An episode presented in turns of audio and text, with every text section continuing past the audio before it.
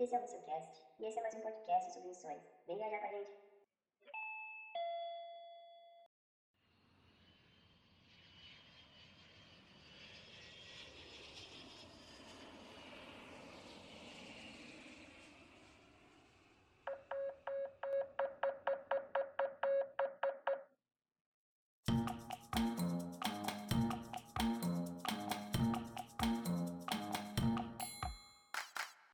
Olá, olá, olá, marhaba. Estou de volta por aqui depois de mais de um mês. Peço desculpa pelo sumiço. Eu quero lançar mais e mais episódios. Eu sei que tem muita gente que acompanha, que gosta.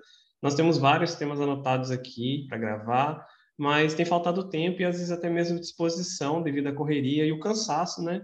É estudo, é igreja, é aula, é casa, trabalho, casamento, enfim, muitas coisas. E assim a gente acaba ficando sem tempo. Mas eu estou de volta com um episódio hoje bem legal. Eu espero que vocês gostem do tema e do conteúdo. Então, vamos lá para o nosso papo de hoje. A vontade de gravar sobre esse tema, ela veio durante um devocional. É, eu sou meio assim, né? Eu estou fazendo alguma coisa e do nada, hum, bem que eu poderia falar sobre isso, compartilhar sobre isso. Acho legal, importante, interessante. E acredito que pode edificar alguém. Sobre esse tema, acredito que pode sim é, abençoar alguém, abençoar algumas vidas, trazer um discernimento, uma ideia, um pensamento diferente sobre algo que é bem comum as pessoas terem crises a respeito disso. Quem nunca teve crise com as questões das guerras, né? Por que tanta guerra no Antigo Testamento? Por que o Senhor estava presente nas batalhas? Por que Senhor dos exércitos, ele não é um Deus de paz? Por que observamos tantas vezes o Senhor destruindo povos em batalhas? Isso geralmente nos causa espanto, desconforto e às vezes até rejeitamos parte das escrituras, né? Inconsciente, porque a gente não entende. E é normal que a gente não entenda tudo. Mesmo tendo acesso à palavra, nós somos limitados em nossa mente, cosmovisão e tempo. Né? Nós não vivemos naquele tempo, mesmo tendo acesso parcial ao contexto, através de estudos antropológicos, sociais, históricos, teológicos, etc., é, a gente ainda é limitado. Né? A gente não estava vivendo naquela realidade. E mesmo que a gente vivesse naquele tempo, a gente não poderia compreender totalmente a mente do Senhor. Ninguém pode, ninguém pôde naquele tempo, ninguém poderia, mesmo tendo conhecimento de hoje, se vivesse naquele tempo. Como diz Isaías 40, versículo 13, quem guiou o Espírito do Senhor? Ou como seu conselheiro o ensinou? Porque quem compreendeu a mente do Senhor? Ou quem foi seu conselheiro? Como diz Romanos 11, 34. Eu acredito que toda essa questão de guerras, conflitos, batalhas e a forma que o Senhor se posicionava no Antigo Testamento já tenha causado muitos conflitos internos com nós mesmos e também externos com as outras pessoas que às vezes divergem da nossa interpretação ou falam coisas que nós não gostaríamos de ouvir. Acredito até que tenham pessoas que perderam a fé por conta disso, por não conseguir entender, talvez tenham tido uma compreensão errada de Deus, sejam pessoas que creem nele ou não, como se fosse um Deus mau, um Deus que só ama Israel e não se importa com as outras nações, etc. Aqui eu vou tentar trazer a partir de uma perspectiva missiológica cristã a utilidade desses textos. Por que tanta guerra? Né? Como que a gente pode entender esses textos de guerra, de conflitos, batalhas e enxergar Deus a partir deles? Claro, você está livre para discordar, mas é uma análise, uma compreensão que me contempla, faz sentido para mim, mesmo que eu não entenda totalmente o porquê em alguns casos. Eu acredito que tem a sua utilidade. Eu não acho que devamos dizer apenas que os textos demonstram como Deus é forte, poderoso, que ama seu povo e que podemos confiar nele, apesar de serem verdades. Mas não são as únicas coisas que podemos retirar desses textos. Primeiro, nós precisamos entender um pouco da sociedade naquela época. Apesar de também terem acordos e tratados internacionais, nós observamos isso em muitos textos, né? Às vezes pagando tributo, etc. Ou mesmo até de uma amizade feita entre os países, seja para cooperação militar, de paz, de não invasão, quando socorre, né, socorre em meio a conflitos. É, não era como hoje, né, que ao violarem os acordos, eles sofreram diversas punições da comunidade internacional, sanções, expulsão de blocos, que afetam muito um país hoje, como a gente pode ver. Eles não tinham uma globalização como nós. O, a, a comunicação, o transporte, tudo era muito limitado. Isso impedia que a globalização, que os países tivessem tanto acesso um ao outro a informações como nós temos hoje.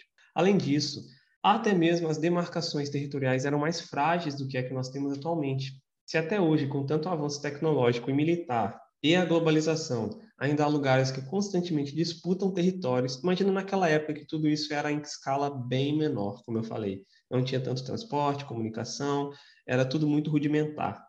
Obviamente que devido a esse avanço militar e bélico, entrar em conflito, invadir um território, violar um acordo é muito mais delicado hoje do que era antigamente. Também não existia naquele tempo tecnologias para demarcar territórios como tem hoje, né? Ou para, é, digamos que, provar que determinado território era de um ou de outro. Né? Hoje nós temos mapas super avançados, 3D, etc., com relevo, nós temos GPS, satélites. Então, basicamente, a demarcação territorial naquele tempo se dava a partir de características geográficas. E hoje, de certa forma, muitos territórios ainda são demarcados a partir disso, né? Por exemplo, ah, território de fulano, de país X, de reino tal, é depois do rio, ou é atrás da montanha. E assim que eles geralmente demarcavam território naquele tempo. Mas, por terem acordos tão frágeis, né, não existir uma comunidade internacional tão forte, órgãos como a ONU, OTAN e outros não têm um direito internacional, direitos humanos, como temos atualmente, uma invasão territorial é algo muito comum naquele tempo, seja por motivos de inveja, ganância, ambição de algum rei, né? ou por necessidade de matéria-prima, alimentos, expansão, moradia, etc. Obviamente, ninguém gostaria de perder parte do seu território para outro de fora, seja por qual for o motivo. Isso é óbvio. Até hoje, ninguém gosta. Os menores lutam contra os maiores, às vezes, para defender seu território, como a gente pode ver entre Ucrânia e Rússia. Ou seja, as batalhas eram inevitáveis e elas não deveriam seguir um padrão de rigorosidade. Eles simplesmente faziam o que queriam. Não é como hoje que se você matar um civil inocente, você é punido e repudiado pela comunidade internacional. Havia, assim, massacres em massa. Então, esse era o contexto que nós estamos é, falando aqui. Abre parênteses. Por isso, por ser essa sociedade tribal, cheia de batalhas, que vivia e sobrevivia da força brutal, que o homem era tão valorizado em detrimento da mulher. Porque o homem ele tem essa força bruta maior do que geralmente é a mulher, né? Geralmente, nem sempre. Mas hoje não precisa ser assim, né? Fecha parênteses. Então, o povo de Deus, os hebreus, israelitas, judeus, eles estavam dentro dessa realidade. Esse era o contexto em que eles viviam. E, naturalmente, era de se esperar que eles sofressem as mesmas coisas que os outros. E estivessem envolvidos em batalhas, assim como todos os outros povos. Era inevitável. Eles não poderiam simplesmente dizer: somos um povo de paz, nós não queremos batalhar, nós não queremos luta, não, nós não somos a favor da guerra, não façam isso. Se eles fizessem isso, gente, simplesmente eles seriam explorados, levados cativos como já foram por outros motivos, mas teriam sido ainda mais se eles não pudessem se defender, se eles não batalhassem. Então, a batalha às vezes era uma forma de se defender, às vezes era uma forma de dominar territórios, isso era o mais comum naquela época. E também, se eles não fizessem isso, se eles não se defendessem, Deus não conseguiria estabelecer ali um povo santo e revelar as virtudes ao mundo. Esse era o propósito de Israel, né? E pode ter ficado um pouco confuso. Como assim, se eles não se defendessem, eles não poderiam estabelecer um povo santo e revelar as virtudes? Como assim? Como eu falei em algumas aulas, talvez algumas pessoas que estão ouvindo aqui tenham ouvido essas aulas, ou talvez até tenha citado aqui, Israel não foi escolhida, ela foi criada. Como a gente pode ver Deus iniciar isso com os patriarcas lá em Abraão, depois passando para Isaac, finalmente Jacó, né, que vira Israel, lá no livro de Gênesis. Sendo assim, Israel foi criada para um propósito, glorificar a Deus e revelá-lo ao mundo através do cuidado do Senhor, das leis para torná-los santos, né? E também demonstrar quão pecadores e necessitados da graça eles eram, e também da proteção do Senhor, os outros povos veriam que ali havia um povo diferente, que adorava um Deus realmente presente, verdadeiro, santo, bom, amoroso e poderoso, diferente dos demais deuses, falsos deuses. Todos os povos possuíam seus deuses, e seus nomes sempre se faziam presentes nas batalhas. Eles eram citados, era por ele, crendo nesses falsos deuses que eles iam para a batalha. A força dos deuses eram colocadas no campo de batalha. O Deus mais forte venceria. Essa era a mentalidade do povo. Portanto, Israel estava envolta nesse universo.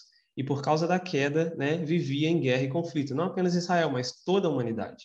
Também tinha um Deus né, Israel também tinha um Deus a quem eles deveriam lutar em seu favor, um Deus que também lutaria em seu favor. Em vários momentos de batalhas ou de clamores, a gente observa isso na palavra, diante dos inimigos, os reis, profetas e o povo clamavam: Deus, salva o teu povo, para que todos os povos vejam que há um Deus em Israel. Isso aqui nos diz algo. Não é simplesmente para que as outras pessoas falem: olha, salva a gente, Deus, por favor, salva a gente, o Senhor é nosso Deus. Não. Eles chamavam, clamavam para que Deus os salvasse também para que os outros povos vissem que há um Deus em Israel. Então havia um propósito aqui que os outros povos conhecessem o Deus de Israel, tivessem conhecimento, fosse revelado para eles que havia um Deus em Israel.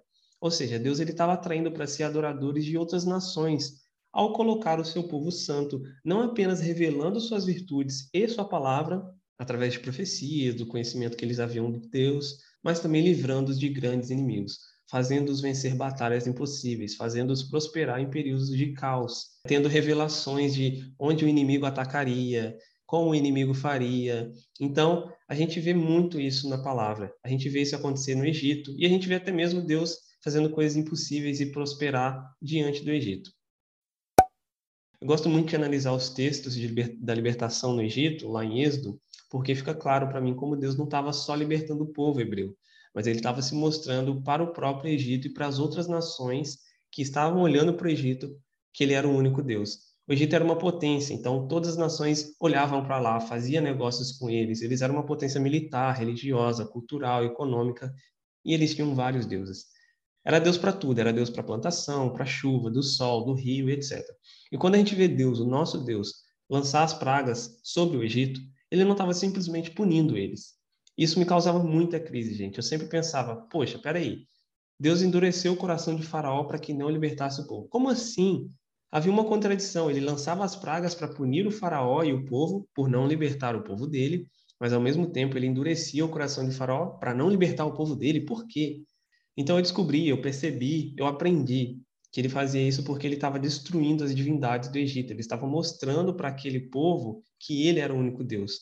Então o Deus Nilo, ele fez com que ele se tornasse, né, o rio virasse sangue. O Deus Sol, ele fez virar trevas. O Deus do gado, da plantação, ele lançou pragas sobre eles e mostrou que eles não eram nada. Até a própria elite religiosa era praticamente uma divindade adorada ali. Então, em Êxodo 12, 12, ele deixa claro, dizendo: E executarei juízo sobre todos os deuses do Egito. Eu sou o Senhor. Abre parêntese. Às vezes, é, Deus ele derruba os nossos ídolos, os ídolos no nosso meio, em nosso coração, e a gente não entende o porquê.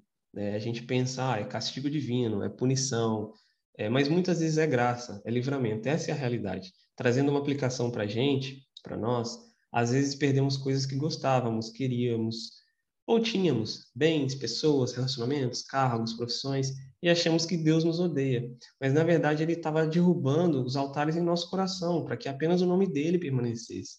Pois ele sabe o que é bom para nós, e é ele, somente ele. Então, observamos ele fazer o mesmo com o povo de Israel. Quantas vezes ele disse para que não idolatrasse, quantas vezes avisava para que eles abandonassem seus ídolos. E parece que cada vez mais eles se corrompiam o povo que foi criado para manifestar Deus para os de fora, para os estrangeiros e as outras nações, eles começaram a pegar os ídolos de fora dessas nações e trazer para dentro. E é o que nós fazemos até hoje na igreja. Fecha parênteses. Agora, voltando para a questão da manifestação de Deus através de meios considerados duvidosos ou que passavam ou que passam despercebidos por nós.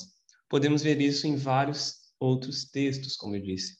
Quando Davi derrota Golias, ele disse que iria contra o gigante em nome do Senhor dos Exércitos. Um anãozinho ali, gente. Um anãozinho não, né? Mas alguém muito, muito menor, inferior em força, em tamanho, experiência. Ele fala: Eu vou contra ele em nome do Senhor dos Exércitos. E ele diz que depois da vitória, todos saberiam que Deus, o Senhor, salva não com espada e nem com lança, e que toda a terra saberia que há um Deus em Israel. Ou seja, essa vitória manifestaria para os filisteus e para toda a terra que há um Deus em Israel, porque ele faria o impossível. Faria Davi, um jovem novo, inexperiente, sem força, só com uma funda e algumas pedrinhas derrotar um gigante experiente, forte, preparado. Então isso revelaria Deus para as nações.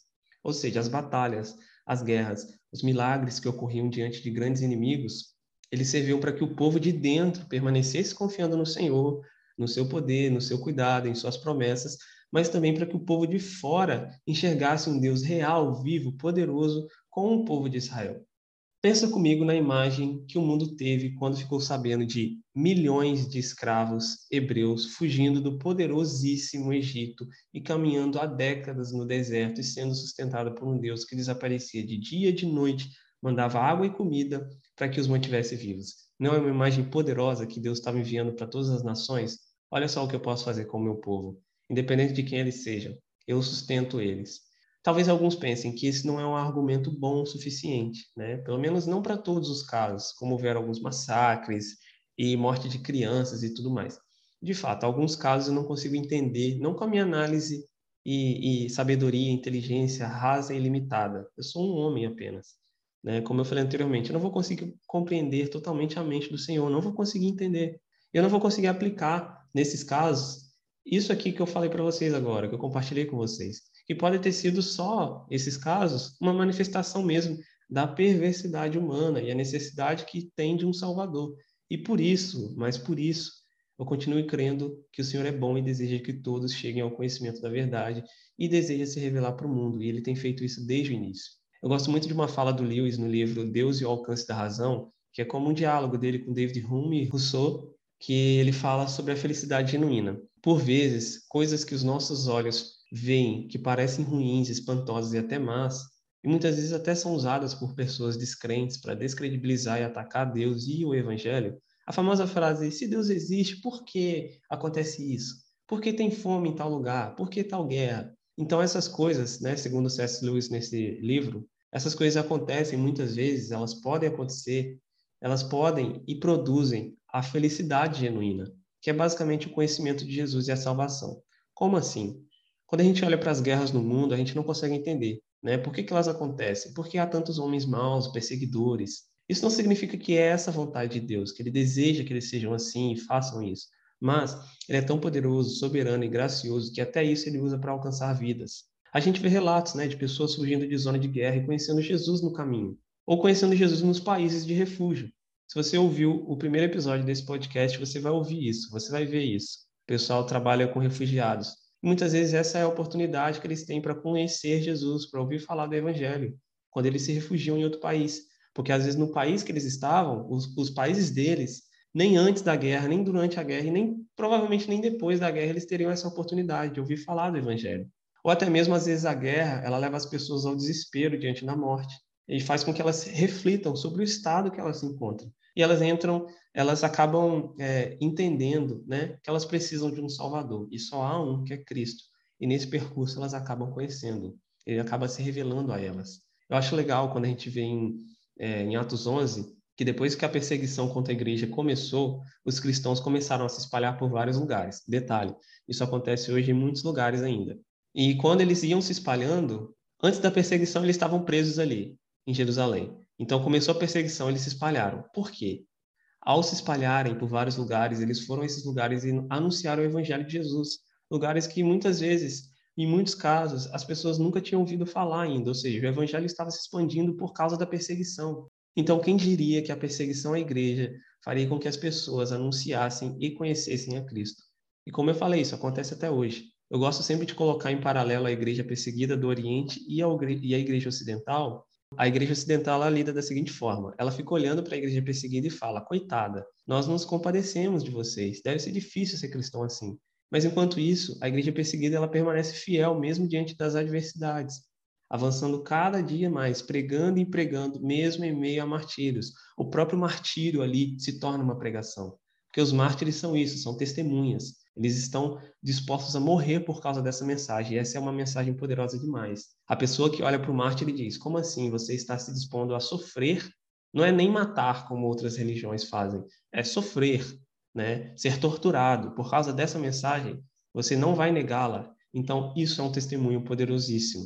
Isso acaba fortalecendo não apenas a fé deles lá, mas também a nossa fé aqui, nós que vivemos no conforto, né? Floyd McClung ele diz que se a gente não está disposto a sofrer por alguma coisa, então nós não temos paixão por ela. E ele diz isso com relação ao evangelho mesmo. Então a igreja perseguida ela tem muito mais a nos ajudar, a nos ensinar do que a gente tem para ela. Porque ela está focada no que realmente importa, a eternidade, enquanto a gente continua vivendo preocupado com aqui e agora, preocupado com qual teologia é, é melhor, ou qual se é calvinista, se é arminiano, se é é, pós-milenista, pré-milenista, a igreja perseguida está se preocupando só em falar sobre Jesus e permanecer nele, diante de tantas coisas. Ou seja, a gente está muito, muito, muito confortável aqui e eles lá estão vivendo o evangelho a ponto de darem suas vidas. É basicamente isso. É duro de se ouvir, mas é necessário.